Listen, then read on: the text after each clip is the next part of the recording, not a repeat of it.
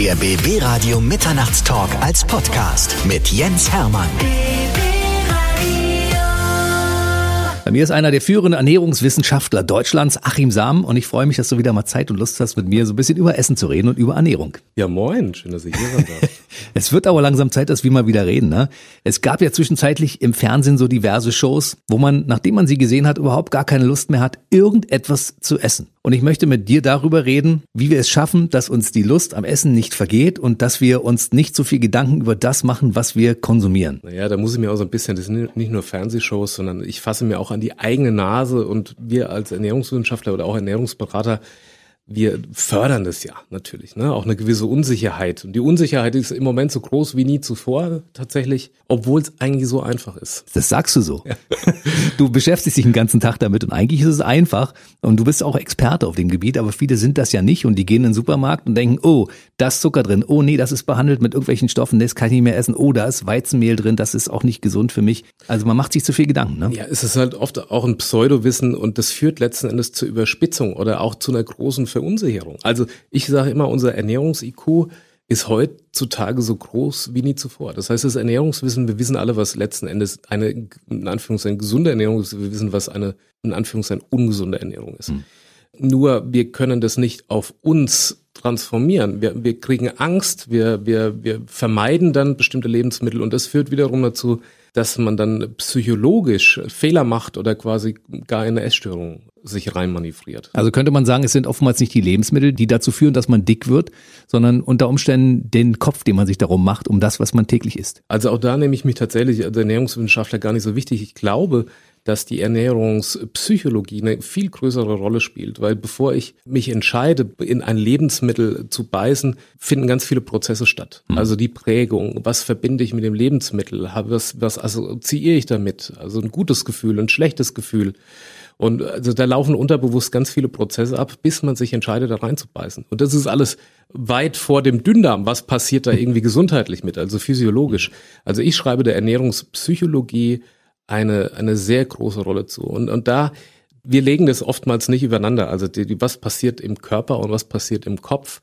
Und beides ist das Thema Ernährung. Und das ist ein schwieriges Thema. Aber lange Rede, ich, letzten Endes muss man bei Adam und Eva anfangen. Ne? Wir haben das damals schon gelernt, Eva beißt in den Apfel, ja, und äh, was ist passiert? Vertreibung aus dem Paradies. Das kann alles passieren, wenn du das falsche Lebensmittel beißt. Mhm. Ab auf den Acker und äh, musst mal lochen ein Leben lang, ja. Das ist so die Lehre. Und, und man schreibt Lebensmitteln da eine wahnsinnige Wirkung zu. Und das ist unterbewusst, bleibt es natürlich irgendwo haften.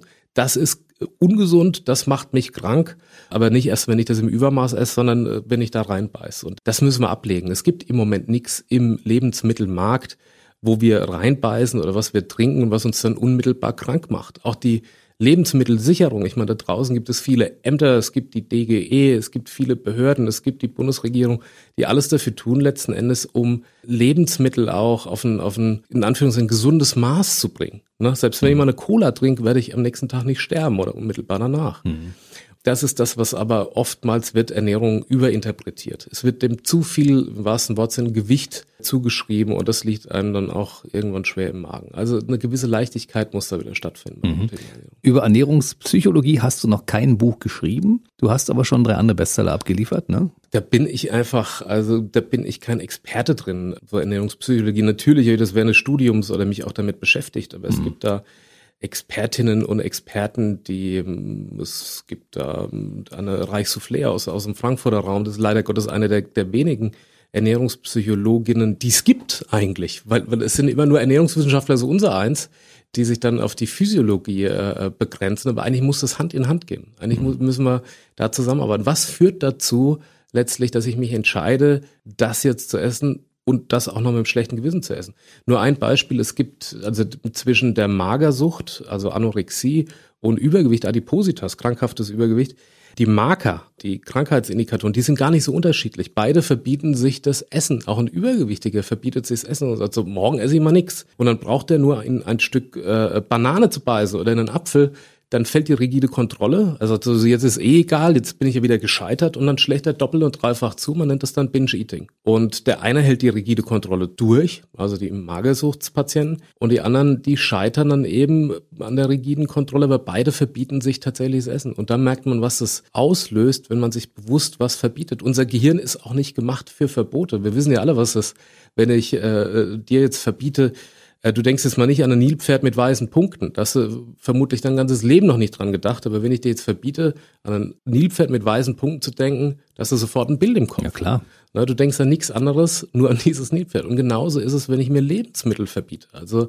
Verbote müssten eigentlich verboten sein in der Ernährungswissenschaft oder in der Beratung. Jemandem, ich habe während meines Studiums im Altersheim mal eine Beratung gemacht und habe den alten Menschen verboten, Cola zu trinken und habe gesagt, naja Gott, äh, aus Gründen, da ist Phosphat drin und so weiter und der hohe Zuckergehalt, also maximal ein halbes Gläschen Cola am Tag. Und dann sagte damals mal ein Professor zu mir, Sam, das ist ein Riesenfehler gemacht, pass mal auf, was jetzt passiert. Und am nächsten Tag stand auf jedem Nachttisch ein halbes Gläschen Cola. Die haben in ihrem ganzen Leben noch nie Cola getrunken. Aber als ich das verboten habe, war irgendwie das Verlangen da. Und der Sam hat ja gesagt, ein halbes Gläschen Cola dürfen wir ja trinken. Hätte ich zu denen gesagt, ab morgen müsst ihr drei Liter Cola trinken, dann denke ich, der Samen, der ist nicht ganz dicht. Mhm. Was will ich, ich habe mein Leben lang noch nie Cola getrunken, der braut es jetzt auch nicht. Also das, das ist ganz wichtig, dass man versucht, mit Genuss zu essen. Ich habe eine hohe Ernährungsemotionalität, deshalb habe ich mir natürlich auch dem Thema verschrieben, weil es auch eine Leidenschaft ist, die im Zweifel auch Leiden schafft auf der Waage. Aber das Wichtigste ist, dass man mit einem guten Gewissen isst. Du hast äh, mir im Vorgespräch erzählt, dass du einen Apfelkuchen beispielsweise gerne isst. Ja, dich, sehr gerne. Ja, und dass du dich dann freust, wenn du was getan hast oder warst draußen, auf einen frischen Apfelkuchen. Ja. Und damit tust du was ganz Richtiges, weil du freust dich drauf. Und somit ist auch der Genuss da. Der Kopf ist positiv gestimmt. Du machst dir also keine Gedanken, was ist jetzt in einem Apfelkuchen drin, wie viel Energie, Kilokalorien habe ich am Tag jetzt schon gegessen? Kann ich mir das überhaupt noch erlauben? Was passiert dann, wenn ich das esse? Was ist mit dem Darm, mit dem Mikrobiom? Tut das mir gut? Sind da Emulgatoren drin und und und? Sondern du freust dich einfach auf diesen Apfelkuchen. Mhm. Und das löst was Positives aus, weil die größte Ursache für eine Krankheitsentstehung, bin ich der festen Überzeugung, oder ist auch das, was man immer wieder aus Untersuchungen, aus Studien liest, ist Stress. Mhm. Und wenn du dir vorher Stress machst, das heißt, du würdest eigentlich gerne einen Apfelkuchen essen, aber du verbietest es dir. Du machst dir also Stress, du hast ein schlechtes Gewissen. Das, finde ich, ist das pathologischer, krankmachender, als wenn du dich darauf freust. Mhm. Also ich habe so das Gefühl, Marketing, geschicktes Marketing macht Paranoia bei den Menschen. Das äh, führt dazu, dass man sich Gedanken darüber macht, nee, ich habe gelesen, Zucker soll man nicht machen, davon bekommt man Diabetes, davon wird man dick und sonst irgendwas. Und das löst es aus bei den Menschen, ne? Ja, die, die, die ganze Zuckerdebatte, die halte ich sowieso für äußerst fragwürdig. Also weil man löst ja auch noch viele andere Faktoren aus. Zum Beispiel, wir greifen dann auf Zuckeralternativen zurück. Das heißt, wir holen dann irgendwie aus Übersee den Kokosblütenzucker und, und, und, der jetzt auch nicht unbedingt gesünder ist. Und wenn, dann sind die, ist das so marginal, physiologisch betrachtet oder was die Nährstoffe angeht, dass es überhaupt keine Rolle spielt. Auf der anderen Seite ist es ökologisch natürlich auch ein Wahnsinn. Wir, wir verprellen ja die ganzen Zuckerrübenbauern, die hier regional sitzen und noch Zuckerrüben anbauen und dann daraus ein Haushaltszucker gemacht wird, der gar nicht so verkehrt ist. Wir müssen nur weniger davon essen. Das ist das Ding. Mhm. Also ich sag mal, Pommes Rot-Weiß ist keine Partei. Mhm. Man wird ja oft mal, guck mal, der, der, Dicke, der steht da irgendwie an der Pommesbude, jetzt ist der auch noch. Also das ist ja, da muss ich ja nicht wundern. Es ist in der Regel so, dass die Dosis das Gift macht und man natürlich auf sich selber schauen muss, in welcher Lebenssituation bin ich, was habe ich vielleicht irgendwie für Therapien, vielleicht bin ich krank oder dass das Sellerie als das, das Heilmittel da verschrien ist. Sellerie ist beispielsweise nicht immer gut. Meine Frau ist leider Gottes ja schwer krebskrank. Ich habe da viel drüber gelesen und auch recherchiert. Natürlich steht überall, dass Sellerie bei der Krebsentstehung präventiv wirkt.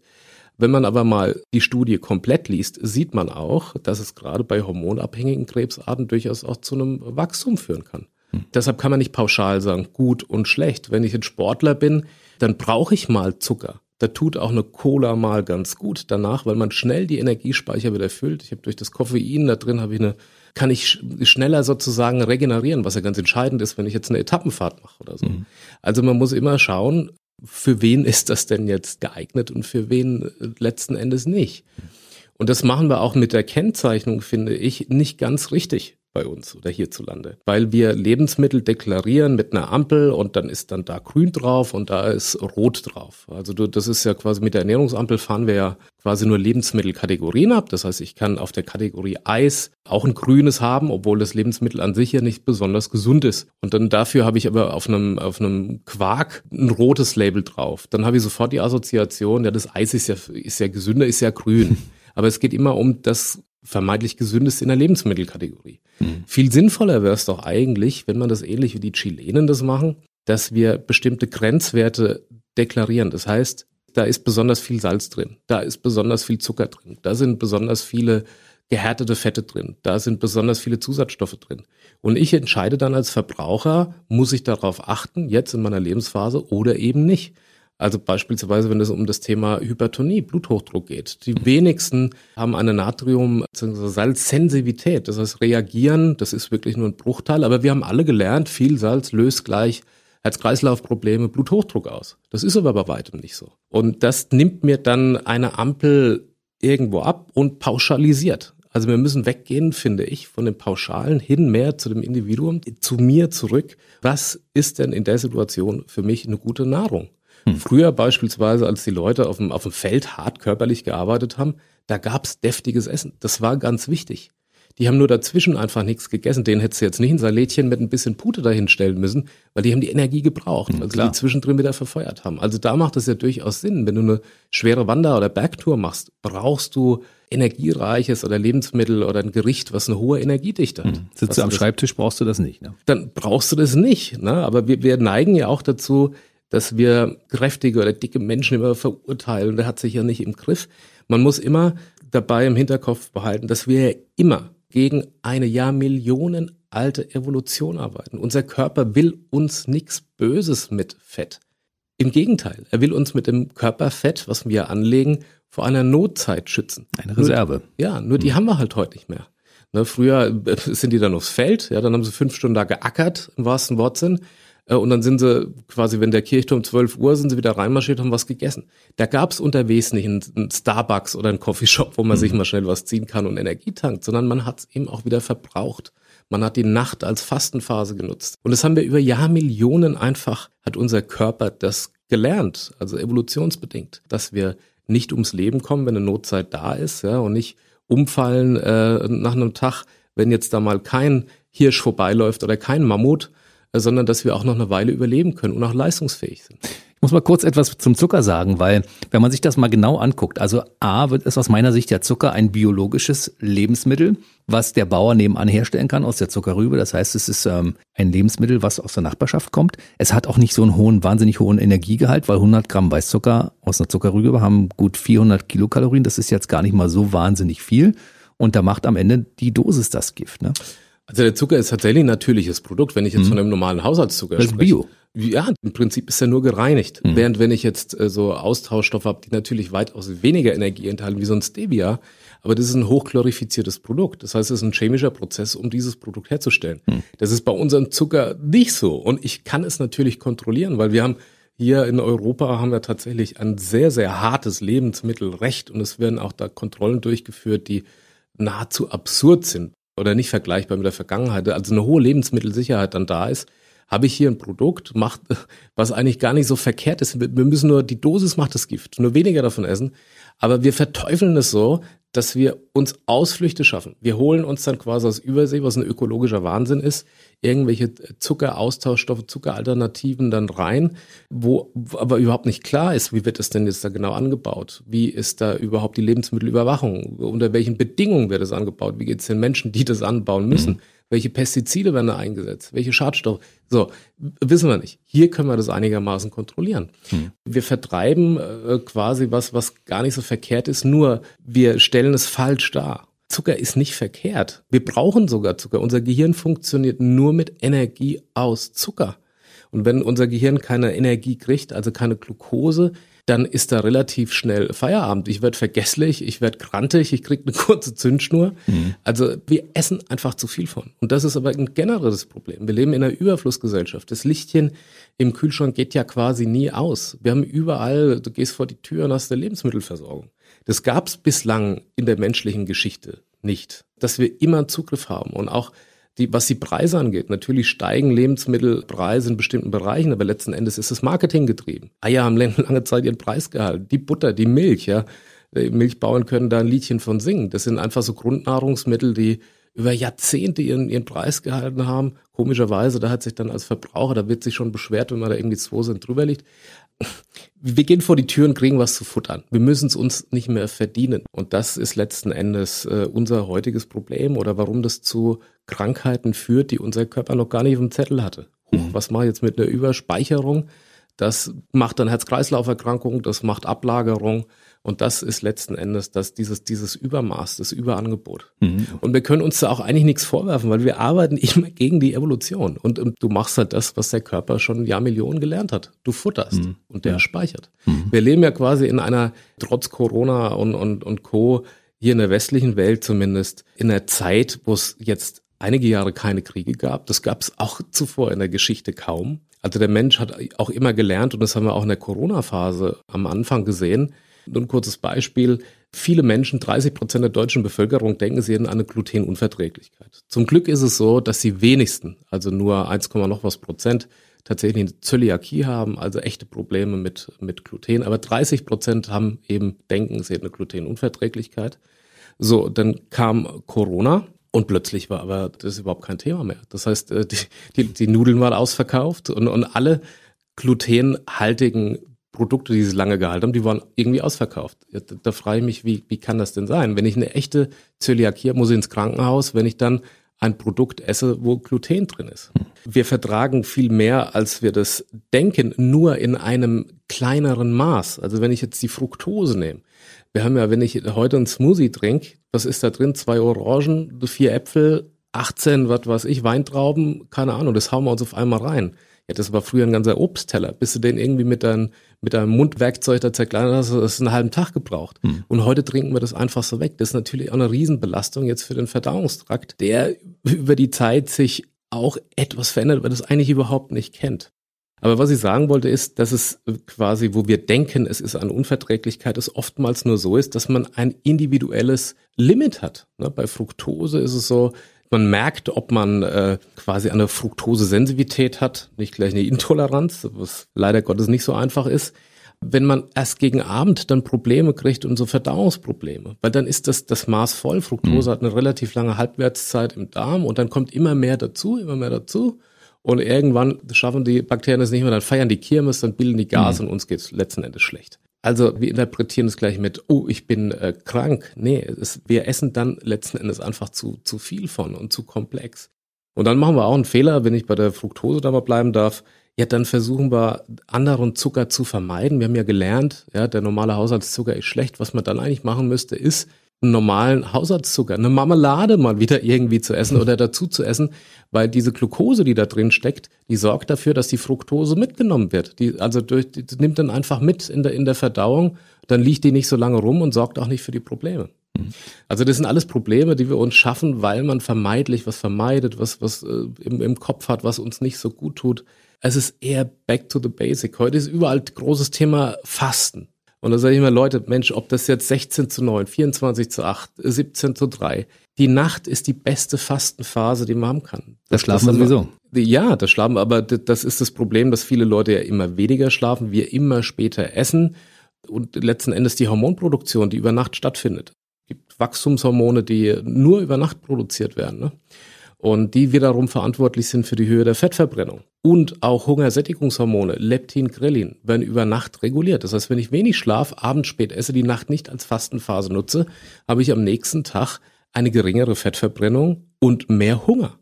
Kennt jeder. Wenn man mal mhm. wenig oder morgens mal irgendwie raus muss oder man fliegt in Urlaub oder was weiß ich was, oh, dann hat man das Gefühl, so jetzt muss ich was essen, sonst, sonst kriege ich weiche Knie. Und es liegt genau daran. Also die Nacht müssten und sollten wir wieder als, als Fastenphase sehen. Und morgens hat man dann früher, und daher kommt der Begriff Breakfast, ein Fastenbrechen gemacht. Mhm. Und dann hat man genau die richtige Zeit. Man hat die Nacht genutzt. Man hat vielleicht, wenn man abends um 18 Uhr das letzte Mal isst, wie man es früher so, so gemacht hat, und dann morgens ein Breakfast macht, hast du wunderbar deine 14, 15 Stunden voll. Äh, in der Fastenzeit. Das ist das sogenannte intermittierende Fasten oder Intervallfasten. Und das ist genau richtig. Wenn wir heutzutage anfangen würden, wieder auf die, auf die Basics zurückzukommen und nur drei Mahlzeiten am Tag zu essen, so wie das früher mal gang und gäbe war, ein Frühstück, ein Mittag, ein Abendessen mhm. und das vielleicht auch nicht ganz so spät, dann wären ja viele Probleme sofort aus der Welt, ne? Ja, weil der Körper immer zwischendrin, also das ist, das ist quasi wie ein, ein, ein, ein Mini-Intervallfast natürlich am Tag, wenn ich zwischen den Mahlzeiten keine Energie zu mir nehme. Da gehören übrigens auch Getränke dazu. Wir haben oft mal so ein Latte Macchiato mit ein bisschen Milchschaum oder da ist noch ein hm. bisschen Sirup drüber. Das ist natürlich immer eine Stimulation der Speicherhormone. Der Körper will dann einspeichern. Er will sich vor einer Notzeit schützen. Deshalb hm. speichert es ein. Will nichts Böses. Aber das muss uns bewusst sein. Und wenn wir dann halt eine Pause dazwischen lassen, dann nutzt der Körper A die Nahrungsenergie, speichert die nicht ein oder wenn es halt länger dauert, dann nutzt er die eingespeicherte Energie, das Depotfett beispielsweise, um den Energiebedarf dann zu decken. Und das, das ist heute das Problem. Die Franzosen, das ist immer ein Beispiel, was ich ganz gern hernehme, sind nach wie vor eine schlanke Nation. Obwohl sie natürlich so die drei Geheimnisse der französischen Küche, es ist Butter, Butter, Butter, die essen Croissants, die, mhm. äh, die französische Küche hat ihren Ruf nach wie vor, ihren guten und dass es ein Land der Gourmets ist, aber trotzdem zählen die im Schnitt zu den schlanksten Nationen. Warum ist es so? weil die eine Esskultur haben. Die, die haben nicht diese Snackkultur, die wir mittlerweile haben. Das heißt, wir nehmen einen Coffee to go mit oder was zu futtern und essen es aus der Tüte und im Auto, sondern die setzen sich wirklich hin und essen ihre drei Hauptmahlzeiten. Die frühstücken ordentlich, die essen Mittag und Abend und dazwischen eigentlich nichts. Natürlich verändert sich das jetzt so mit ja, dem Kommen von Coffeeshops und das ist, also da ist natürlich auch ein Wandel da, aber nach wie vor sind die relativ schlank. Und das ist sicherlich einer der Gründe, dass sie dazwischen halt diese Mahlzeitenpausen einlegen. Mhm. Und mit jedem, mit jeder Nahrung, das ist übrigens auch bei Proteinen, äh, also Eiweiß so, wenn ich, äh, wird ja oft behauptet, dass ich dann keine Insulinausschüttung habe, wenn ich jetzt proteinreich esse, sondern dass es nur bei Kohlenhydraten ist. Es ist nicht so. Muss man nur mal einen Diabetiker fragen, auch da wird Insulin benötigt, wenn man eiweißreich isst. Natürlich nicht so viel, aber auch da wird Insulin stimuliert. Mhm. Das heißt also, dass ich dann eher, wenn ich auf Gesundheit und Gewicht achten will, schon zusehe, dass ich ordentlich esse, aber dann dazwischen auch Fastenzeiten habe. Die Nacht ist super, dass man die wieder nutzt und dann quasi zwischen den Mahlzeiten versucht halt keine Energie aufzunehmen. Weißt du, was ich glaube?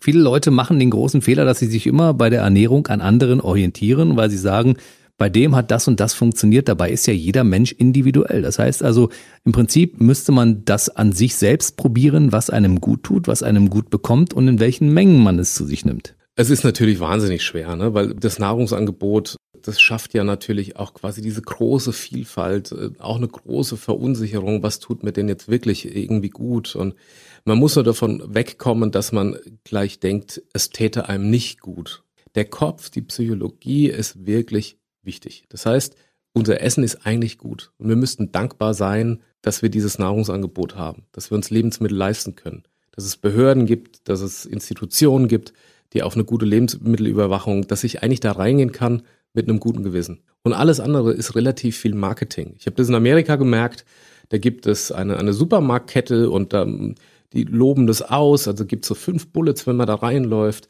Also, dass sie auf die Verpackung achten, dass keine Zusatzstoffe, dass sie kein Zucker, das wird ja oftmals auch behauptet, zusetzen und so.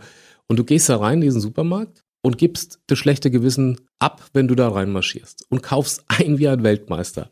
wenn du aber auf die Produkte schaust, ist es tatsächlich so, dass natürlich was das ohne Zuckerzusatz ist Fructose, Fruchtzucker irgendwie zugesetzt. Es ist ja immer auch quasi wie wie legt man das Marketing aus? Aber da geht man rein und man gibt das schlechte Gewissen ab und das ist eigentlich was Gutes. Und das sollte man eigentlich in jedem Supermarkt tun. Erstmal so eine schlechte Gewissen abzulegen, sondern es ist eigentlich nichts verboten. Und ich reguliere und versuche mich selber wieder zu regulieren. Und dieses Übermaß, also das sogenannte Binge-Eating oder dass man dann mehr isst davon, ein besonderes Verlangen da ist, entsteht mit Sicherheit auch ein ganz großes Stück weit in der Kaskade der Verbote, also was passiert da alles und dass ich das Gefühl habe, es ist ungesund, es tut mir nicht gut und es macht mich krank. Wenn wir das schaffen, dass etwas zurückzufahren, mit mehr Leichtigkeit an das Thema Ernährung da wieder ranzugehen, das nicht zu überinterpretieren und, und sich selber da nicht so wichtig zu nehmen, damit meine ich mich als Ernährungswissenschaftler, dann ist da mehr Ruhe drin und, und mehr, und ich komme auch mit Lebensmitteln sicherlich dann besser klar, weil ich dann auch wieder unterscheiden kann, geht's mir jetzt wirklich damit schlechter oder ist es nur, na, wenn man keine diagnostizierte Unverträglichkeit hat, dann sollte man sich auch keine einreden. Ne? Mhm. Und mittlerweile ist es ja so, früher hat man sich über Rockmusik und so identifiziert. Also Musik war ein Identitätsmarker. Da war man Rock'n'Roller, da war man Popper, da war man was weiß ich was so. Und heute passiert es viel über die Ernährung. Ach, ich habe ja auch eine, eine Laktoseintoleranz oder ich habe ja auch das oder hm. ich, ich, bin, ich bin Vegetarier. Vegetarier. Ich bin vegan. So und das, hm. das sagt ja ganz viel aus der, oh, der beschäftigt sich mit sich selbst oder der achtet sehr auf sich und so. Aber es kann halt eben auch zu sowas führen wie beispielsweise eine Orthorexie. Also, dass die Betroffenen sich zu einer gesunden oder zu einer übergesunden Ernährung zwingen, Angst haben, was Ungesundes zu essen. Und das ist sicherlich auch nicht gut, weil dann ernährt man sich monothematisch. Hm. Also man ist nicht mehr gesund, obwohl man denkt, gesünder kann man eigentlich überhaupt nicht essen. Hm. Ne? Und das entsteht alles durch eine Überinterpretation, auch letzten Endes durch zu viel Information und zu wenig, ich verlasse mich auf mich selber, was tut mir gut. Wenn jemand gerne Schokolade isst, dann würde ich einen Teufel tun, auch wenn er etwas übergewichtig ist, dem die Schokolade zu verbieten. Na, also hm. das, das, das führt nur dazu, dass er dann das eine Zeit lang durchhält. Wenn ich dir dann Apfelkuchen, auf den du dich so freust, du hast da noch nie ein Problem mit gehabt, du isst den mit Genuss, aber wenn ich den dir verbieten würde, dann bin ich mir sicher, du würdest es vielleicht ein halbes Jahr durchhalten. Aber beim 20. Mal, wenn dann eine Bäcker vorbeiläuft dann werde ich und, schwach. und dann, und dann isst du aber nicht ein Stück, sondern, sondern nimmst du die ganze Torte mit ja. und isst drei oder vier. Und dann hast du in dem Moment letzten Endes mehr falsch gemacht, als wenn du dir das ab und an gönnst. Hm. Ich habe vor Jahren mal ähm, wirklich eine tolle Frau begleiten dürfen, die eine massive Essstörung hatte. Die hat also nichts mehr in, in der Öffentlichkeit gegessen, also stark übergewichtig und hat äh, ähm, ja immer heimlich, auch nicht vor ihrem Mann und so. Das haben wir für ein Fernsehprojekt, haben wir dann ein paar Menschen betreut. Und die rief mich irgendwann an und sagte, Achim, ich habe das erste Mal zwei Kugeln Eis draußen freien Himmel und ich war richtig glücklich. Ich habe kein schlechtes Gewissen gehabt. Diese zwei Kugeln Eis, wenn du das, das jetzt, wenn du das jetzt hochrechnest, was das für eine Energiemenge ist, es lächerlich auf die Energiemenge, was du im, im, im Leben letzten hm. Endes dazu dir nimmst. Also es ist, du wirst, sie machen dich nicht dicker und sie machen dich nicht schlanker. Hm. So. Aber das Gewissen ist ganz entscheidend. Die Einstellung und das, das, was da passiert. Ich tue mir da was Gutes. Wenn du dich jeden Tag vor den Spiegel stellst und redest dir jeden Morgen ein, ich bin hässlich, das tut mir nicht gut, das tut mir nicht gut, das Leben ist schlecht, dann glaubst du das irgendwann. Hm. Es ist wie ein Mantra. So. Und mit der Ernährung ist es letzten Endes ähnlich. Irgendwann glaube ich das, das tut mir nicht gut und das löst, das führt zu Stress und Stress ist krankmachend. Hm. Und das ist eigentlich diese, diese Spirale, die im Moment auch sehr geschürt wird. So, ne? mhm. Dann lass uns doch mal ein bisschen über die Qualität der deutschen Lebensmittel reden, weil nirgendwo ist die Kontrolle der Lebensmittel so intensiv wie in Deutschland. Ja, natürlich, man hört ja auch da wieder nur die Skandale. Hm. Ui, da ist BSE, ui, da ist die Schweinepest, ui, da ist das, da ist wieder ein, ein Skandal irgendwie mit Pestiziden. Aber wenn wir überlegen, was täglich kon konsumiert wird, ist das ein Witz. Und früher wurde das einfach nicht geprüft. Also wir müssten eigentlich froh sein über jeden Fall, der aufgedeckt wird, weil es eigentlich ein Indikator dafür ist, dass wir eine sehr hohe Qualitätssicherung haben in dem Bereich. Ich war kürzlich in Bremen im, in einem Honiglabor, die Honige, die im Handel landen, im deutschen Handel, untersuchen. Also das war wie das Scotland Yard der Lebensmittelforschung. Die können dir genau sagen, die lesen die Pollen aus, der Honig ist das wirklich ein Rapshonig, der aus der und der Region kommt. Das ist wirklich ein Akazienhonig, weil der so und so viel Akazienpollen enthält und nur so und so viel. Das ist wirklich ein Honig. Also du darfst dem Honig laut Deklaration nichts entnehmen und nichts hinzufügen. So wie die Biene das letzten Endes über den Imker in das Glas bringt, so muss es in den Handel kommen. Honig ist sozusagen das natürlichste Produkt. Und natürlich gibt es schwarze Schafe, die versuchen, den Honig zu strecken, aber dafür gibt es diese Institution, die dann dafür sorgt, nee, Moment, das ist auffällig, der kommt nicht in den Handel. Du hörst dann irgendwie äh, im Radio, im Fernsehen, in den Medien, liest in der Zeitung, ui, äh, wurde Honig gepanscht. Und sofort hast du im Kopf, na, der ganze Honig, der im Handel steht, da ist ja irgendwo, ist da getrickst, gepanscht, das ist ja eigentlich auch nur Zuckerwasser. Hm. Die Negativschlagzeilen bleiben hängen, aber was ich, für mich war das faszinierend. Es, es war unglaublich, da sitzen Doktoren, Biologen, die lesen an einem Rastermikroskop die Pollen aus, zählen die Pollen aus, die haben 800 verschiedene Pollen im Kopf und zählen die aus. Dann gibt es noch an, an äh, Analyseapparaturen, die können also ganz genau bestimmen, ist dieser Honig wirklich aus der Anzer-Region, aus der Türkei oder, oder sonst woher? Hm. Und wenn das nicht so ist, dann kommt der nicht in den deutschen Handel. Und so ist es wahrscheinlich bei anderen Lebensmitteln aber auch. Das wäre Fleisch wird bei uns kontrolliert, Wurst wird kontrolliert und äh, Käse wahrscheinlich auch. Ansonsten würde er nicht verkauft werden. Ja, aber was war es denn früher? Da war es ja eher umgekehrt. Der hat ja das Viech, dem es vermeintlich nicht gut ging, das war das Erste, was man dann letzten Endes geschlachtet hat. Mhm. Ja, also der, der, Bauer hat ja nicht sein bestes Vieh geschlachtet, was am, im Stall steht, sondern eigentlich das, was am ehesten weg muss. Mhm. So. Oder das hinkt, wird's geschlachtet. Und das, und heute haben wir ja natürlich auch durch diese Masse, wird sowas halt letzten Endes auffällig. Früher, dann war das eine Welle und dann, dann, dann war das auch irgendwie wieder vorbei. Aber es wurde natürlich, heute ist ja ruckzuck alles irgendwie global, medial verbreitet. Und dann hat man nur das im Kopf.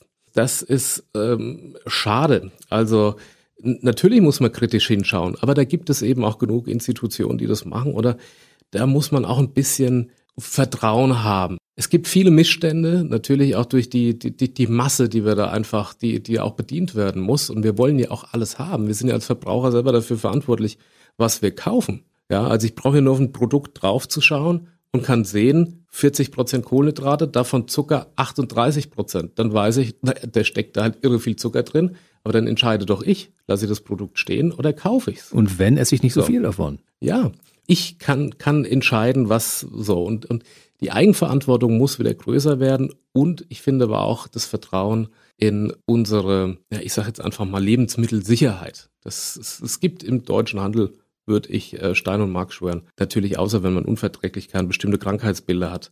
Nichts, was dich krank macht. Ja, die, die langfristig zumindest. Die Dosis macht mhm. hier das Gift. Und du bist für mich das beste Beispiel eines, eines gesunden Essers. Du isst alles nur in Maßen, nicht in Massen. Und das, das ist was, Meistens. was, ja, aber du, du hast dann, würde ich zumindest behaupten, mit Sicherheit kein schlechtes Gewissen, wenn Nö. du dann auch mal zu Weihnachten auch mal etwas mehr gegessen hast. Ja. Sondern du genießt es. Ich genieße es, genau. Ja. Und das, das ist toll, weil so soll es eigentlich sein. Es gibt natürlich Menschen, die schneller einspeichern. Die brauchen ein Stück Kuchen nur anzugucken. Ich gehöre leider dazu. Und, und dass man zunimmt, das gibt es biologisch, ist quasi aus Evolutionssicht gar nicht so ungünstig. Im Gegenteil. Also eigentlich kann man dankbar sein, dass es uns oder diese Menschen gibt, denn die haben uns die Evolution gesichert. Das mhm. war der Körper neigt einfach dazu, viel einzuspeichern, um dann auch viel zu haben, wenn er entbehren muss oder für die Notzeit. Da wären so Typen wie du wahrscheinlich. Ich wäre schon weg. Und wir wären vielleicht heute gar nicht da. ich muss jetzt mal so einen kleinen Exkurs hier wagen. Ich gucke ja gerne Jenke von Wilmsdorf, der immer alle möglichen Dinge an sich selbst testet. Und als er das Jenke-Experiment zum Thema Essen gestartet hat, da war mir kurzzeitig ein bisschen anders, weil ich dachte, wenn man das so macht, wie er es dort in der Sendung gezeigt hat, dann darf man heutzutage gar nichts mehr essen weil er mhm. hat vor von Obst abgeraten, von Gemüse abgeraten, weil alle mit Pestiziden behaftet sind. Der hat gesagt, da sind irgendwelche Medikamente im Fleisch drin und so weiter und so fort. Und das führte doch, weil viele gesehen haben, auch zu einer großen Verunsicherung. Und jetzt kannst du als Ernährungsexperte mal dazu dein Statement abgeben. Muss man Angst haben vor dem Essen, was man kaufen kann in Supermärkten? Oder ist das Essen tatsächlich besser als sein Ruf? Also vorab, ich habe gegen äh, Jenke äh, rein gar nichts. Ich finde auch so, wie er, wie er bestimmte Dinge angeht oder auch aufklärt, finde ich gut, dass es das äh, gibt. Ja, aber so wie das durchgeführt wurde, wie das behandelt wurde, das Thema, kann man es meines Erachtens nicht machen, weil es führt letzten Endes nur zu einer Sache und das ist Verunsicherung mhm. und, und Angst. Letzten Endes ist es pseudowissenschaftlich ausgewertet worden. Es war jetzt keine langfristige Untersuchung mit mehreren Probanden. Es hat eine Person probiert. Kein Mensch weiß, was da sonst noch irgendwie eine Rolle gespielt hat, dass Blutwerte besser und schlechter sind. Meines Erachtens kann man das auch nicht an dem Blut festmachen, sondern man sieht es in allererster Linie auch an dem Mikrobiom und man muss auch das Fettgewebe letztlich untersuchen, um da zu sehen, wie viel Giftstoffe oder haben sich da abgelagert. Ne? Also mhm. Giftstoffe werden im Fett gespeichert. So, also das, so wie das lief, kann man die Rückschlüsse, die da getroffen wurden, nicht, nicht, nicht machen. Ist, ist, ist meine Sicht äh, letzten Endes der Dinge. Man kann immer, und man hätte das auch viel mehr betonen müssen, finde ich, dass man sagt, so, das war mein individuelles Empfinden. Es kann viele andere Faktoren haben. Das deutet darauf hin, dass wenn man das im Übermaß, also das ist ja auch so quasi in der Konzentration, wie der Lebensmittel gegessen wurden, einzelne. Würde das ja auch kein ein gesunder Esser, der alles nur in Maßen, nicht in Massen isst, zu sich nehmen. Mhm das spielte da halt nicht so eine große Rolle. Und das ist das, wo, wo ich sage, ja, kann man sich anschauen oder auch nicht. Ich finde, es führt eben nur zu einem und das ist, dass, dass man dann Angst schürt. Weil die Leute haben ja, so traut sich ja dann keiner mehr was irgendwie zu essen oder da, da ist ja überall was drin. Das Vertrauen geht verloren, auch in den Handel. Ähm, was hat man da jetzt Gutes mitgemacht? Also was, was bleibt da Positives übrig? Ja, nichts. Deshalb bist du ja heute hier, um das so mal ein bisschen zu zerstreuen und den Leuten zu sagen, hey, macht euch nicht so viel Gedanken darum das, was man hier kaufen kann, ist in Ordnung. Man muss es nur vielfältig zusammensetzen.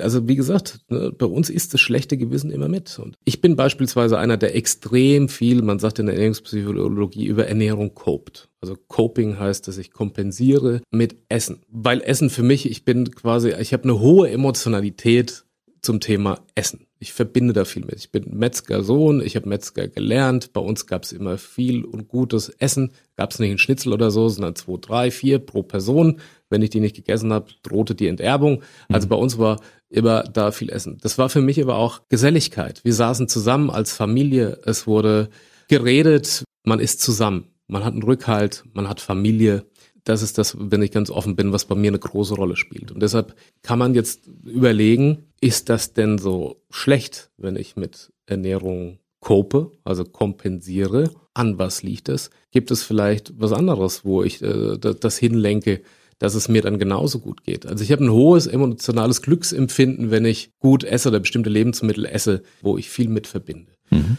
Ist eigentlich nichts Schlechtes, wenn man das so betrachtet. Mhm.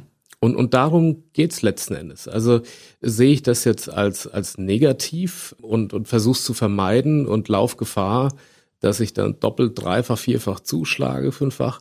Oder ich versuche das irgendwie zu akzeptieren und dann auch darüber zufrieden zu sein, auch mit mir ein Stück weit zufriedener zu sein, dass es halt eben so ist. Das ist mhm. meine Prägung, das ist der Achim.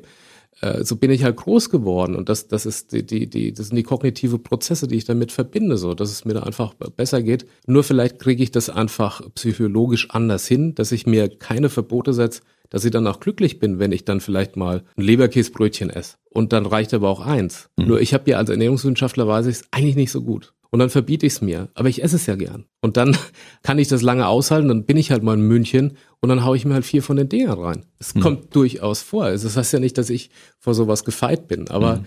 viel lieber wäre es mir, wenn ich vielleicht alle drei Wochen mal ein Leberkäsebrötchen esse hm. und, und das mit Genuss tue und, und weil ich dann einfach Lust, äh, Lust zu hab und dann nicht dann auf einmal sozusagen. So, das, das ist nämlich dann an, an, an gestörtes Essverhalten. So können wir das, so kann man sagen. Also wäre es wohl am besten und am sinnvollsten, wenn man seine Ernährung so gestaltet, dass man von jedem Mal etwas nimmt und das variiert und sich einen großen, sehr, sehr abwechslungsreichen Speiseplan zusammenstellt, der aus allen Dingen, die einem schmecken, zusammenstellt und was einem gut tut, sodass man ein gutes Gefühl dabei hat. Ja, ich bin immer weg von, von, von Speise oder von, von Ernährungsplänen. Warum? Weil es natürlich auch aufwendig ist. Ich bin auch keiner, der sagt, ihr müsst euch jetzt eine Woche vorher das Essen zubereiten und auf so Meal Prep, dass ihr dann quasi nur das essen könnt, sondern dass man mehr auf sich hört. Mal, wenn man mal überlegt, wann habe wann hab ich jetzt das letzte Mal gegessen, weil ich Hunger hatte?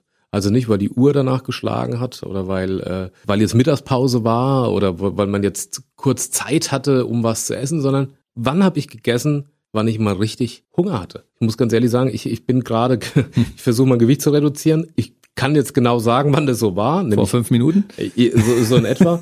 Aber zuvor ähm, hätte ich dir das nicht sagen können. Und das, dass man auf solche äh, eigenen Instinkte, Gefühle wieder mehr achtet. Und warum habe ich jetzt so einen Appetit? Ist es wirklich Hunger? Aber warum habe ich jetzt so ein großes Verlangen? Und vielleicht ist mir da mehr mitgeholfen, wenn ich ein Gespräch suche, wenn ich den Hörer in die Hand nehme, meine Eltern anrufe, die noch da sind und, und mit denen spreche oder so. Oder wo, wo kommt es? Also einfach ein bisschen mehr da reflektiert. Hm, Gibt es Leute, die aus Langeweile einfach essen, weil sie sagen, ich habe jetzt gerade kein Gespräch mit meinen Eltern oder ich habe jetzt gerade nichts, was mich in irgendeiner Form jetzt interessiert. Ich werde mal als Alternative mir irgendwas in den Mund stecken, was essen. Naja, was heißt aus Langeweile? Es ist auch wieder das Coping. Ne? Also was versucht man damit zu kompensieren? Was, hm. wo, wo ist eigentlich das Problem? Also die, ich habe nichts zu tun. Bin ich vielleicht irgendwie deprimiert, weil ein Job weggebrochen ist, weil ich dann zu Hause sitze, äh, so. Und dann versucht man natürlich irgendwie sich aufzupimpen, aufzupeppen, eine bessere Stimmung zu versetzen, einfach besser drauf zu sein. Das ist ja auch was Menschliches. Hm. Äh, so, und, und bei mir gelingt es halt auch mit Essen. Natürlich wäre es sinnvoller, wenn man dann vielleicht was anderes macht. Man isst halt nicht immer, weil man Hunger hat, sondern vielleicht, weil man auch ein Verlangen hat, dass es einem besser geht. Und da sollte man dann hinschauen, äh, gibt es da irgendwelche Dinge, die ich tun und machen kann, die mich dann ähm, da rausbringen. Also, dass ich diese, diesen, diesen Prozess, diese Kaskade unterbreche. Ach, es geht mir dann besser, wenn ich die Schokolade esse, wenn ich ein Bier trinke oder, oder wie auch immer. Gibt es da andere Dinge, die ich da tun kann? Oder reicht mir dann auch etwas weniger und mache ich das nicht, hänge ich das nicht so hoch, ich glorifiziere das nicht. Ja, wenn ich das erreicht habe, dann mache ich das und das. Oder dann trinke ich das und das. Oder dann esse ich das und das. Und dadurch glorifiziert man dann auch Lebensmittel, wo man eigentlich im Kopf hat, uh, nicht gesund, aber ähm, manchmal gönne ich mir das und dann schlägt man umso mehr zu. Ist es so, dass wir uns zu viel Gedanken um die Ernährung machen, wenn wir es ein bisschen easier sehen würden alles, dass es äh, dann auch besser wäre für uns? Naja Gott, wir kriegen ja natürlich auch viel vorgesetzt äh, und viel vorgegaukelt. Also ne, wenn wir jetzt Fernsehen, wenn wir Instagram schauen, äh, Facebook uns angucken und so, dann haben wir auch so Körper- und Leitideale. Und das Problem ist, dass unser Kopf immer nur statische Bilder sieht. Das heißt, wir sehen ja dann nur das Ideal. Und zwar nur für einen Moment. Wenn man so eine Person begleiten würde, würde man auch sehen, der nimmt vielleicht auch mal zwei, drei, vier Kilo zu. Der sieht mhm. nicht immer top aus, sondern, aber da legt man halt Filter drüber. Es wird, und das, das ist ein ganz großes Problem, gerade für die jüngere Gesellschaft. Denn man ist sich selber nicht mehr gut genug. Man sieht immer nur ein statisches Bild, das der Realität nur für einen Moment gegebenenfalls, wenn man nicht sich viel darüber legt, entspricht. Und man versucht sich dahin zu trimmen. Und wenn das nicht gelingt, dann ist man enttäuscht, dann ist man unzufrieden, dann ist man deprimiert und im Zweifel endet es in der Depression. Und das, das ist eben eine ganz große Gefahr und, und auch eine Welle, die, die, die so auf uns zurollt. Also, dass gerade das Thema Magersucht noch, noch viel mehr zunimmt und das ist äh, naja gut, dieses Magersuchtsthema, dann ist halt was. Ne? Ein, ein guter Freund hat äh, ein Buch dazu geschrieben, das, das sogar so hieß, dann ist halt was.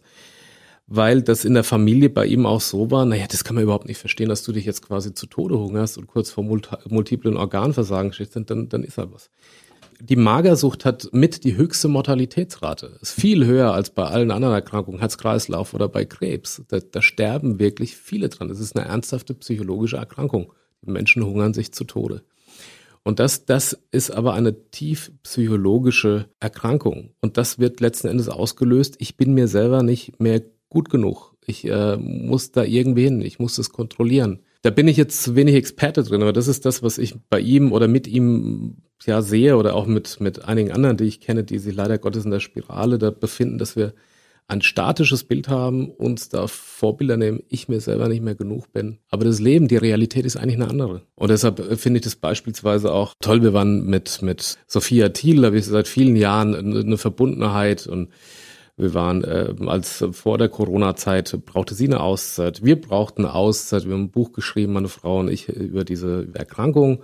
Und ähm, wir haben da viel Zeit miteinander verbracht. Und bei Sophia ist es so, dass sie sich jetzt auch hier geoutet hat, letzten Endes, äh, dass sie auch eine Essstörung hatte, äh, hat. Und hat sich dazu entschieden, da öffentlich mit umzugehen. Ich habe ihr da nur beigestimmt, weil da draußen ganz viele rumrennen, denen du, denen du ganz viel abnimmst, wenn du sagst, dass es dir genauso geht. Und mhm. dass du eigentlich auch gern isst, aber dass du dir das dann verbietest oder dann vor dir selber wegrennst und heimlich isst und so. Geh doch offen damit um. Und das sind einfach die Schritte dahin. Also, dass man dieses statische Bild von der Sophia Thiel dann mhm. wegnimmt und, und, und sie selber sagt, Leute, ja, so sehe ich vielleicht mal irgendwie, kann ich aussehen, wenn, wenn ich wirklich auf alles verzichte. Alles, alles tue, äh, äh, was man normalerweise nicht tut. Mhm. Und bei mir ist es ganz genauso. Wir sagen ja viele, Mensch, der ist Ernährungswissenschaftler selber zehn Kilo zu viel. Ja, es ist, äh, was heißt zu viel? Es ist, in, in, mir steckt halt einfach ein kräftiger, dicker Mann. Das hat Robbie Williams auch mal gesagt. Und das muss man auch ein Stück weit akzeptieren. Ich bin keine Sixpack-Maschine und ich bin auch kein Hochleistungssportler. Ich kann mir das wahrscheinlich irgendwie wieder hintrainieren oder so. Aber die Frage ist A, ob man das haben muss, ob es dann wirklich das Ziel ist und ob es glücklicher macht. Ne? Mhm. Oder ob man sich mehr damit auseinandersetzt, dass Essen eigentlich was Gutes ist. Ja, und dass der Kopf auch wieder nicht nur das Gewicht auf der Waage, sondern das, der Kopf auch im Gleichgewicht sein sollte. Hm. Ich habe ja bei Sophia Thiel das auch verfolgt. Das ist ja die Frau mit dem Hammer Body gewesen und dann hat sie zwischendurch gesagt, ich hatte gar keinen Bock mehr auf diese ganze Geschichte und dann hatte Sophia Thiel ein wenig mehr auf den Rippen was dazu führte, dass viele Leute unten drunter geschrieben haben, endlich mal, bist du, wir sehen, dass auch du ein Mensch bist und nicht nur ein Roboter, so in der Art, ne? Das hat dir auch durchaus Punkte gebracht. Naja, was heißt Punkte? Das war gar nicht beabsichtigt. Das haben ja viele immer gedacht, na gut, die verabschiedet sich jetzt und dann kommt sie wieder und dann äh, ne, ist es, ist es ein Marketing-Ding, aber es ist ehrlich. Hm. So. Es ist ehrlich, und, und, genau. und, und wie gesagt, ich habe ihr da nur äh, beigestimmt und habe sie unterstützt und tue es ja auch heute, dass natürlich gibt es da auch unschöne Stimmen, aber das ist der richtige Weg. Es ist auch der richtige Weg, dass ich sage, ja, ich bin zwar Ernährungswissenschaftler, aber deshalb muss ich da nicht stehen mit einer Figur Marke makellos und wie gemeißelt. Ja, natürlich. Also ich, ich esse auch nicht immer gesund. Bei mir kommt auch mal was was vor. Nur ich sehe es heute anders. Mein Ernährungsverhalten ist viel gesünder als das äh, noch zu Leistungssportlerzeiten war. Da habe ich regelmäßig nach den Radrennen und Wettkämpfen und Rundfahrten habe ich den Kühlschrank geplündert. Aber aber wie? Hm. Und dann, dann war das Ding leer und dann egal, ob das Leberwurst mit Marmelade oder sonst was war. Aber das ist ja du du du kasteist dich und dann sagst du, oh nee, komm, zieh's durch und mach weiter und das habe ich heute, auch wenn man sagt, na, hast ja 10, 15 Kilo drauf, aber ich habe heute ein gesünderes Essverhalten. Ich bin hm. heute ein gesünderer Esser, als ich noch so ausgesehen habe, als ob ich vermeintlich irgendwie nur was Gutes tue.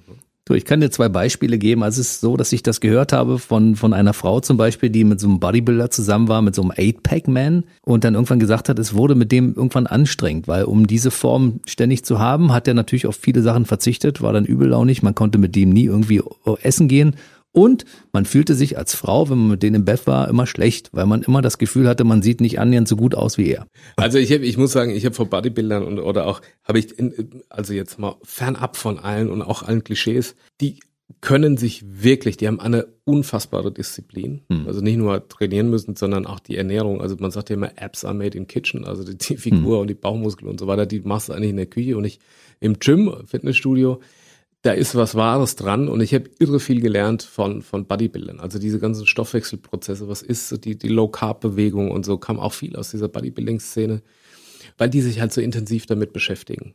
Nur das ist ja nicht normal. Das mache ich im Moment auch, dass ich meine äh, fünf Eiklar mit fünf Esslöffel Haferflocken jeden Morgen esse. Das schmeckt wie eine, eine Spanplatte. Das ist ja kein Essgenuss. Das ist mhm. dann einfach, ich habe jetzt zum Ziel, ich muss jetzt einfach für mich jetzt ist Schluss, ich muss einfach ein paar Kilo irgendwie weghauen, dass das alles irgendwie wieder ein bisschen leichter wird. Aber das, das hat ja nichts mit Ernährung, das ist Nahrungsaufnahme. Ja. Mit einem gewissen äh, Sinn und Zweck, nämlich so und so auszusehen. Aber mit einer gesunden Ernährung hat das wenig zu tun. Und da sind wir beim zweiten Thema.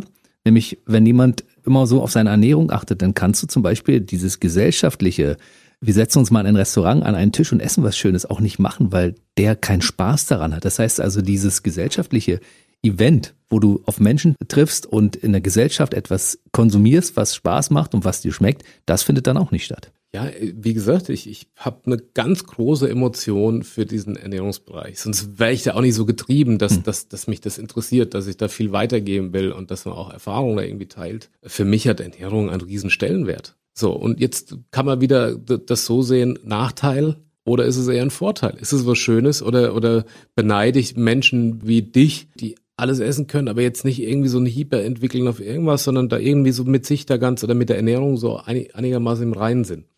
Aber die Frage stellt sich gar nicht, weil ich bin ich, du bist du. Und, und die Zuhörerinnen und Zuhörer draußen sind auch, das sind alles Individuen. Ja. Und Ernährung oder zusammen Essen ist natürlich so ein Gesellschaftsteil, der uns leider auch ein Stück weit flöten ging, was mir für die Gastronomie da auch irre leid tut. Und man merkt es ja. Ich habe neulich zusammengesessen, wirklich in so einer kleinen Runde und wir haben zusammen gegessen und wir haben äh, gekocht und was das, äh, was das auch für Emotionalitäten da mit sich, mit sich bringt. Und, und das macht den Bogen vielleicht äh, zu, zu dem ganzen Thema, dass der Kopf genauso mit ist wie letzten Endes äh, der, der, Körper und der, der Mund und äh, unser Kauwerkzeug, sondern mhm. der Kopf ist, ist ganz, ganz entscheidend. Und ich kann mich selber in, in, in, entschließen, nehme ich das jetzt was Positives, freue ich mich, wenn ich auch mal was esse, was vielleicht nicht so gesund ist, sondern weil es mir einfach gut tut und weil es mir schmeckt. Ich muss es nicht jeden Tag haben, aber ich habe auch kein schlechtes Gewissen, wenn. Und da müssen wir, glaube ich, ein Stück weit hinkommen. Und sich nicht, das mache ich auch nicht. Natürlich kann man sich da äh, Tracker runterladen und da auf jedes Lebensmittel schauen und dann leuchtet hier was rot und da was rot und das um Gottes Willen. Aber nur ein Beispiel. Meine Frau hat ihr ganzes Leben lang gesund gegessen, weil sie das einfach mochte, mag. Sie hat ihr ganzes Leben lang Sport getrieben. Sie hat nie Drogen konsumiert. Sie hat sich mit dem Alkohol zurückgehalten. Sie hat immer gesund gelebt, weil das ihr Lifestyle war und hat eine sehr schwere Krebserkrankung gekriegt, metastasierte Krebsform und mit Anfang 30. Und das hat mein Bild auf den Kopf gestellt von, ich habe ja auch Bücher geschrieben, mhm. wie Prävention und was kann man alles machen. Es gibt die Studie, die sagt das und das und äh, es hätte bei ihr nie passieren dürfen, wenn ich, wenn ich jetzt in der Theorie, in der Theorie, in der Wissenschaft mhm. hätte sie kein Krebs kriegen dürfen. Und daran sieht man aber mal, viele Krankheiten sind leider Gottes ein, ein, ein, der Vogelschiss der Gesundheit der Natur. Es trifft dich oder es trifft dich eben nicht. Natürlich kann man das begünstigen, wenn man wenn man äh, raucht oder wie auch immer. Aber es gibt so viele Gründe, warum sowas entsteht. Die Ernährung kann ein Teil davon sein, muss es aber nicht. Viel wichtiger ist es, dass man Entspannung in all das bringt. Also das heißt, sie hätte sich ja auch hinstellen können oder kann sich heute hinstellen, und sagen, oh, hätte ich damals irgendwie das und das besser gemacht oder das und das besser gemacht. Das, das macht aber keinen Sinn, weil mhm man es nicht weiß, war das jetzt irgendein Umweltgift, was das Auto, was dann vorbeigefahren ist. Hat mich das gestresst, hat das dazu geführt, dass es irgendwann angefangen hat zu wachsen und, und, und zu mutieren. Oder gibt es irgendeine Strahlung oder wie auch immer. Es macht, was ich sagen will, es macht keinen Sinn. Mhm. Und, und man kann nur vermeiden, die Stressoren äh, zu reduzieren. Was macht mich unglücklich? Und, und versuchen, das aus seinem Leben zu verbannen. Ob das jetzt auf dem Teller ist oder ob das in anderen Bereichen ist, das Stress, und dann nehme ich die Ernährung jetzt nicht so wichtig. Stress ist letzten Endes das Resultat, warum viele mhm. Krankheiten entstehen. Jetzt haben wir uns ein bisschen ins traurige Tal der Tränen gequatscht. Ich sehe das anders. Ich sehe das eher so, dass man die Menschen da draußen ermutigt, kein schlechtes Gewissen zu haben, wenn man mal die Rinderroulade macht einem bei, bei der, wenn man die jetzt einmal in der Woche gegessen hat oder isst, äh, wird man da jetzt nicht irgendwie Dickdarmkrebs entwickeln oder so. Wenn man da nicht irgendwo, wenn das Universum es halt so will, dass du hm. das kriegen sollst. Es gibt da ganz viele Faktoren. Und es ist eher da wieder ein bisschen, bisschen zu erleichtern. Es ist passiert auch anderen Menschen, die da alles für getan haben, es, es kann passieren und man muss sich jetzt da nicht auf die Schulter tippen bei allem und das geht überhaupt nicht. Man kann nicht jeden Tag da irgendwie zig Vermeidungsstrategien, hoffentlich passiert mir nichts, bist verrückt, kannst du nur zu Hause sitzen bleiben und vielleicht irgendwie gar nichts mehr essen. Mhm. Natürlich ist es traurig, dass meine Frau krank ist, aber das war für mich so die, die Erkenntnis, eigentlich tue ich mir ja nichts Gutes bei, wenn ich sage, ich bin Ernährungswissenschaftler, aber es gibt jetzt nicht das Lebensmittel, was sie heilen kann. Mhm. Ich kann da an vieles glauben, dann ist das aber auch wieder eine ganz andere Geschichte. Mhm. Glaube versetzt auch Berge. Wenn ich, es gibt eine interessante Untersuchung in den Staaten, die zeigt, dass ähm, eine Ernährungsumstellung, wenn jemand eine Diagnose erhält, Großes bewirken kann. Aber nicht, weil die Ernährung dann besser wird, sondern weil ich mir eine Religion schaffe. Ich glaube an das, was ich da tue. Mhm. Ich esse jetzt Sellerie und zwar ein halbes Kilo am Tag, sag jetzt mal so. Mhm. Und der Glaube an das ist viel heilsamer als das Lebensmittel aus Nährstoffsicht an sich. Mhm. Und, und das, das ist eigentlich das, was ich damit mit rüberbringen wollte, dass man einfach da positiver gestimmt ist, an Dinge glaubt, die man macht, an gutes Essen, was man früher hatte und das auch wieder gern irgendwie isst, ohne schlechtes Gewissen. Schön. Darum ging's mir. Schön. Weißt du, was das Schlimme ist, wenn du da bist? Ich könnte mit dir drei Tage durchreden und mir würden niemals die Themen ausgehen. Aber für mir vielleicht die Antworten. Das kann ich mir bei dir gar nicht vorstellen. Aber es gibt natürlich noch jede Menge Möglichkeiten, dich auch zu verfolgen, wenn du nicht hier in der Sendung bist. Zum Beispiel in den sozialen Medien, auf deinen Internetseiten und so weiter und so fort. Ja, also ich versuchte, also was, was, was ich nicht gedacht hätte, dass er so äh, so erfolgreich ist, weil ich erzähle es ja schon eine ganze Weile, aber ich, ich mache einen Podcast überall, wo es, wo es Podcasts gibt. Das ist so. Und dann versuche ich die Themen, die halt äh, die Zuhörerinnen und Zuhörer und viele Menschen da draußen bewegt, auch zu behandeln und dann zu oder mit gegebenenfalls mit Experten auf dem Gebiet dann einfach äh, zu klären. Und äh, dann gibt's natürlich noch deine Internetseite und dann gibt's deine Facebook- und Instagram-Geschichten, da kann man dich auch natürlich auch verfolgen, da ist auch regelmäßig äh, Zeug drauf, ne? Ja, das ist also Instagram, so bin aber nicht böse sein. Man kann mir über, über ISO auch Fragen schicken. Ich mache dann immer so alle paar Wochen dann so eine FAQ, wo auch alle Fragen dann ähm, natürlich anonym dann auch behandelt werden. Mhm. Also ich bin jetzt nicht so aktiv und bin der große Influencer oder bin da auf Facebook und so. Also bei, bei man kann über ISO, äh, bei Instagram kann man mir da auch Fragen schicken und dann versuche ich die auch dann im Podcast zu beantworten. Gut. Es gab ja sehr erfolgreiche Bühnenprogramme und auch diverse Bestseller. Nun hast du erzählt, dass deine Frau krank ist und du hast natürlich auch eine Menge Zeit, die du mit ihr verbringst aufgrund dieses Krankheitsbildes. Wird es äh, irgendwann wieder ein Programm geben? Wirst du wieder auf die Bühnen gehen? Wirst du äh, noch ein, ein Buch schreiben? Was ist geplant? Ja, es ist ja im Moment das, das Dilemma, was ja alle, äh, ähm, auch die die Vorträge halten, ja umtreibt, dass es natürlich nicht so einfach ist, gerade mhm. auf, die, auf die Bühne zu gehen. Deshalb finde ich diese Plattform des Podcasts eigentlich äh, super, wenn man da in Interaktion tritt und so. Das ist eigentlich das, was, wo, womit ich zum Thema Ernährung was, was, was ich toll finde, dass da auch so irre viel Feedback kommt. Und das finde ich eine gute Möglichkeit. Mhm ähm, da auch ja, einfach aufzuklären, aber nicht an den Themen vorbeizuarbeiten. Und es nimmt es natürlich, ich finde es toll, wenn man, wenn man Leute vor sich sitzen hat, aber ich hätte, habe neulich einen Vortrag gehalten, da sitzen halt quasi nur die Masken, man sieht da keine Mimik und dann mit Fragen ist es auch schwer und dann auch, also es ist, es ist schon nicht so leicht, da gerade live was zu machen. Deshalb ist es jetzt auch nicht in Planung und ich konzentriere mich eher auf die Kanäle, die ich da, die ich da aktuell habe. Also wer Achim Samen haben möchte, der bekommt Achim Samen auf verschiedenen Kanälen und besonders als Podcast jetzt gerade. Das ist das, wo du dich am meisten reinkniest. Ich bedanke mich ganz herzlich, dass du da warst. Ich wünsche dir persönlich natürlich alles Gute, bleib gesund und viel, viel Kraft für die, für die äh, nächsten Monate und Jahre, ne? Ja, für Sie da draußen auch. Also ein besseres Gewissen beim Essen und bleiben Sie bitte gesund. Alles Liebe. Achim, bis zum nächsten Mal. Vielen Dank, dass du da warst. Danke. Der BB Radio Mitternachtstalk. Jede Nacht ab 0 Uhr. Und der neueste Podcast jeden Mittwoch.